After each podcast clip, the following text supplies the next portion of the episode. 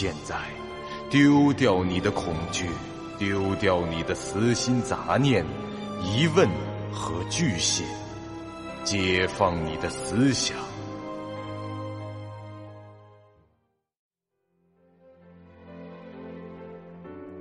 您现在收听到的是由喜马拉雅 FM 出品。巨五八瓦塔播讲的长篇恐怖网络游戏有声小说《惊悚乐园》，作者三天两觉。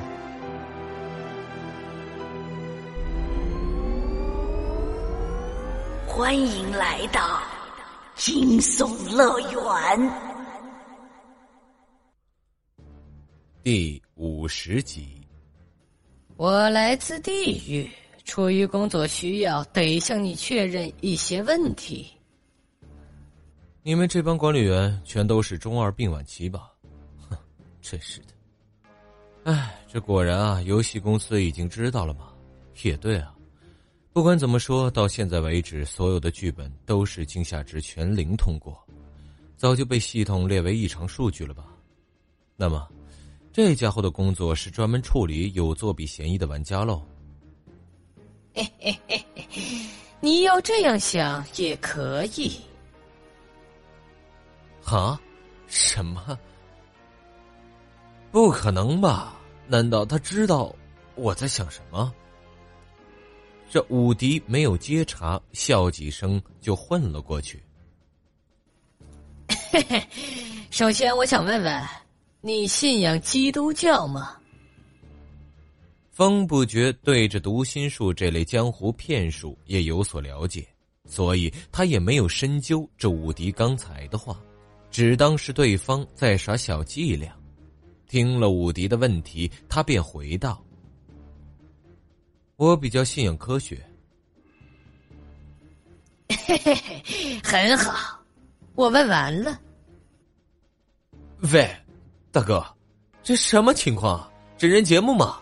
系统在拍吗？记忆里本就存在的画面、声音之类，不用你告诉我，一分钟前我就消化完了。我只需要确认这个就行。这风不觉斜视着武迪，后退了两步，说道：“这这位武迪大哥，您刚才说自己从哪里来着？我来自哪里？”你就将去向何方？嘿嘿嘿嘿嘿！好了，我要走了。我想，当我们再见面时，你会很愤怒的。不过，这人生就是这样，愤怒总比绝望有用，不是吗？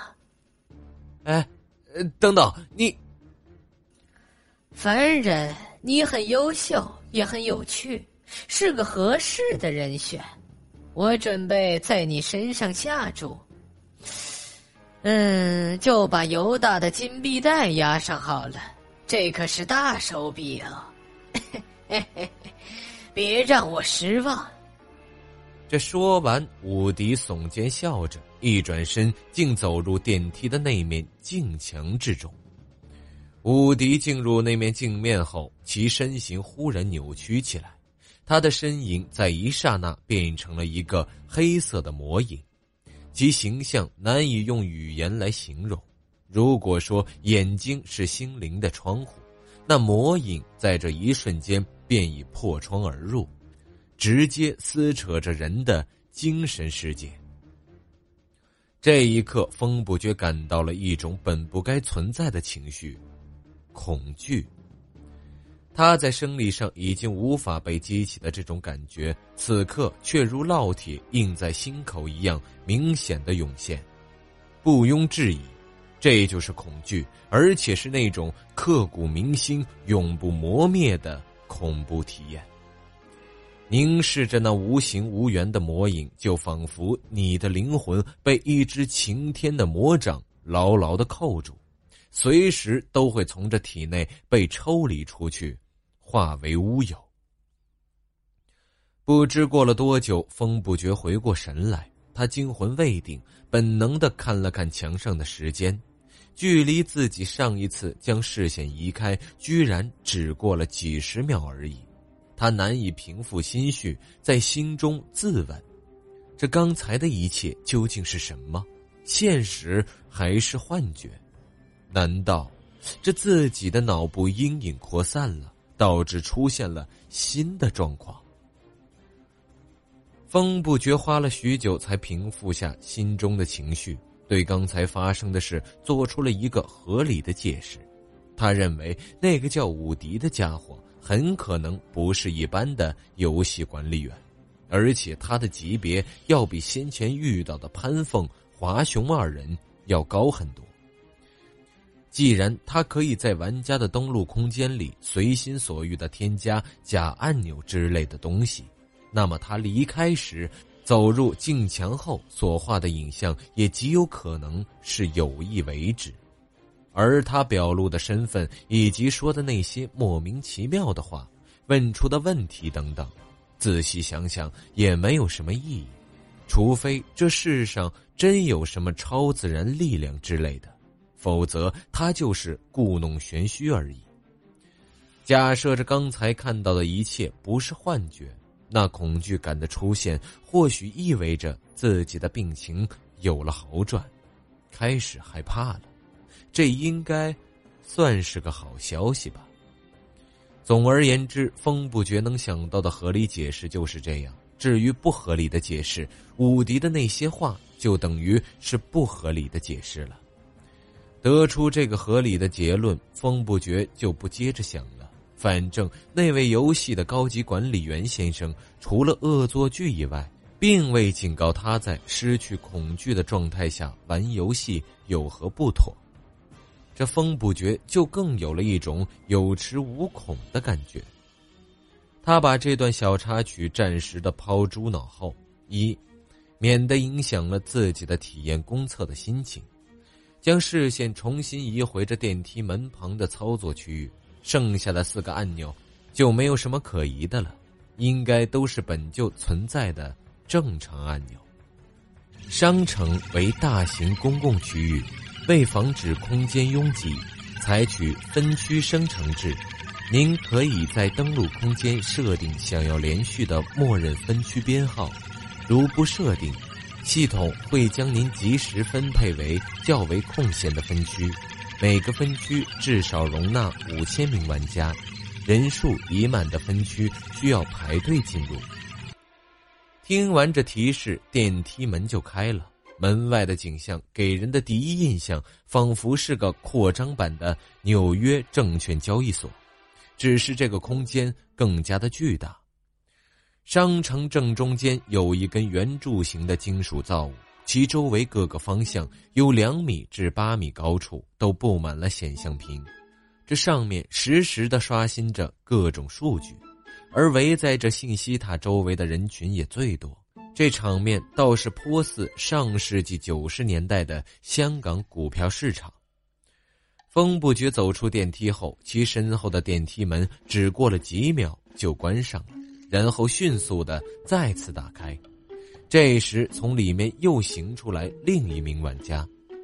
他转头张望，发现这建筑的这一侧有一整排大约一百扇这样的电梯门，不断的开启、关上。每分钟都有玩家进入或离开，这些门只是些遮断。这风不觉向着城市的中心区域走去，环顾四周环境，发现这里的屋顶非常高，高到难以目测其离地的距离。建筑的四面墙呈弧形，整体来看，这个空间就像是个被倒扣过来的碗。这正中间的信息塔周围有四条通路，由四个九十度角的扇形造物力分隔出来。那四个物体上也有很多的显示屏，这上面同样滚动着信息。这块中心区域就是商城的焦点所在，拍卖行。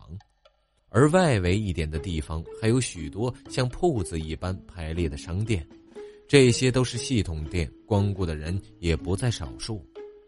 不过，这系统卖的东西是固定的，就算要换货，也是一个季度以后的事情。玩家一般浏览完了，或是买到了所需物品，就会离开。因此在那逗留的玩家没有信息塔那边的人多。这个分区里的玩家也不算少了，这熙熙攘攘，往来穿梭。这风不觉本打算先去逛逛这官方的商店，谁知忽然有人向他喊了一声：“哎，是你？啊，是季布啊！”风不觉回过头去，看到了季布少爷和名字真难取，他们的身边还有另外两人。这二位风不绝没见过，不过在商城里，所有玩家的昵称都是显示状态。一看那俩货的名字，取名真是难和真难取名字，就知道这几位是一路的。像他们这样从游戏名就能看出同伴关系的家伙，显然不是玩游戏时才彼此认识的，只有一起开始游戏才会起类似的名字。因此，不难推测出他们都是现实中的朋友。如此看来，这季布少爷的游戏 ID 倒显得不合群了。去去去，别套近乎，好像我跟你很熟一样。对了，上次那个剧本我们被你坑惨了，有没有？啊，何坑之有啊？装蒜是吧？你让我们在枪店门口放心刷怪练专精。结果没刷多久，就来了一个超强的怪物，一招就把我们秒了。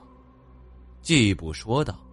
风不觉又道：“那你们的枪械专精倒是刷到 E 了没有？”“呃，到了。”“那不就完了？基本目的达到就行。你们的枪械专精是从没有刷到了 E，又拿到了装备，死就死呗。”我可从来没说能保证你们能活着通关啊！再说，谁有那实力敢打保票别人通关的？我又不是带新人练级的那种职业玩家。哎，吉布，好像有道理啊！有什么道理啊？不过算了，本少爷大人有大量。再说后来也分到了一点通关奖励的经验，所以不跟你计较。季布说道。但他也想不出什么反驳的话来。当时他和小明被这风不绝的言行完全镇住了，主动选择听他的指挥，这也怨不得别人。说着，这季布身后的三人同时发出了鄙夷的嘘声。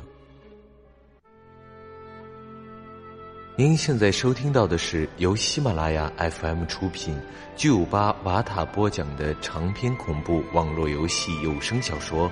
惊悚乐园，作者三天两觉。哎，你们到底是哪边的？季布不爽道：“所以说他这个工作室老大当的是真是悲催，一共就三名员工，还全都是自己的哥们儿。这男人间的友情怎么才叫深厚？其实主要就表现为没事儿互相拆台骂娘。”但从来不记仇，要是两个人客客气气，保持一定的距离，这说话很注意分寸，那只能算君子之交淡如水。哎，我看四位的服装统一，而且上面还有 logo，这是怎么弄的？风不觉问道。他看到那四人的时候，就注意到他们都穿着一样的服饰。现在这商城一开。这系统自然推出了大量不同的服装，让玩家可以有更自由和个性化的外观选择。现在像风不绝这样仍然穿着系统默认黑色 T 恤和长裤的，要么是还未通关多少剧本的公测玩家，要么就是正好把这游戏币花完了的内测玩家。这眼前这四位的衣服都是运动装打扮。上身的长袖衫底色是白色，右边袖子是蓝色的，从左肩开始，三分之一的衣服和左袖都是蓝色的，裤子是黑色的宽松的运动裤。总之，冰帝嘛，对不对？他们的右肩前还有一个特别的 logo，竖写着“冰帝”二字，文字上方还浮着一个淡蓝色的冰玫瑰图案，这是游戏的新设置。社团系统的衍生品，团长可以自己设计 logo，提交后将显示在所有社团成员的衣服上。根据这服装款式的不同，系统会将其显现在合适的位置。而冰帝这几位因为是统一的着装，所以啊，logo 都在右肩。那，这是我们工作室的标志啊，我亲手设计的哦。季布少爷十分自豪的说道：“我先说，先说清楚了，我个人认为这个标志不咋地。”这名字真是难插嘴道：“他的外形设置看着也颇为帅气。”不过这发型是爆炸头，呃，我也说清楚了，这套衣服是季布强迫我们穿的。真难取名字也说道：“这位一样是美化了自己的脸，但发型竟然选了莫西干。这四朵奇葩中，除了季布少爷整了个挺美型的发型，另外这三人分别为小明光头、老曲爆炸头、真哥。”莫西干，其实后面那三位在现实中都是中规中矩的短发，他们也绝不会去理这些发型，所以就在游戏中过瘾。唉，的确，这 logo 有点娘啊，看来诸位也是很无奈的。好在我看几位骨骼惊奇，发型奇怪。喂，谁说有点娘了？这是优雅冷艳帅啊！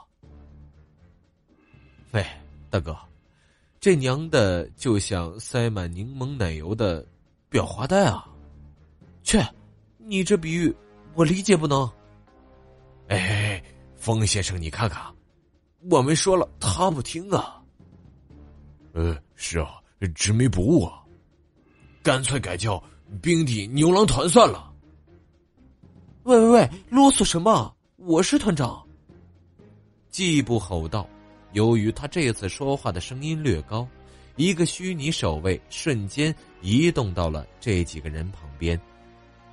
这种守卫呈人形，身高一米九，全身没有皮肤，完全就是金属的骨架，看着很像终结者的纯机器人形态。他身着一身黑色的制服，背后印着一个特大、特醒目的“管”字。只要公共空间内有任何的异状，比如一群人把一个或者几个人围起来，这虚拟守卫就会瞬间的移动旁边，维护秩序，进行处理。本集播讲完毕，感谢您收听由喜马拉雅 FM 出品的长篇恐怖悬疑惊。感谢您的收听，去运用商店下载 Patreon 运用城市，在首页搜索海量有声书，或点击下方链接。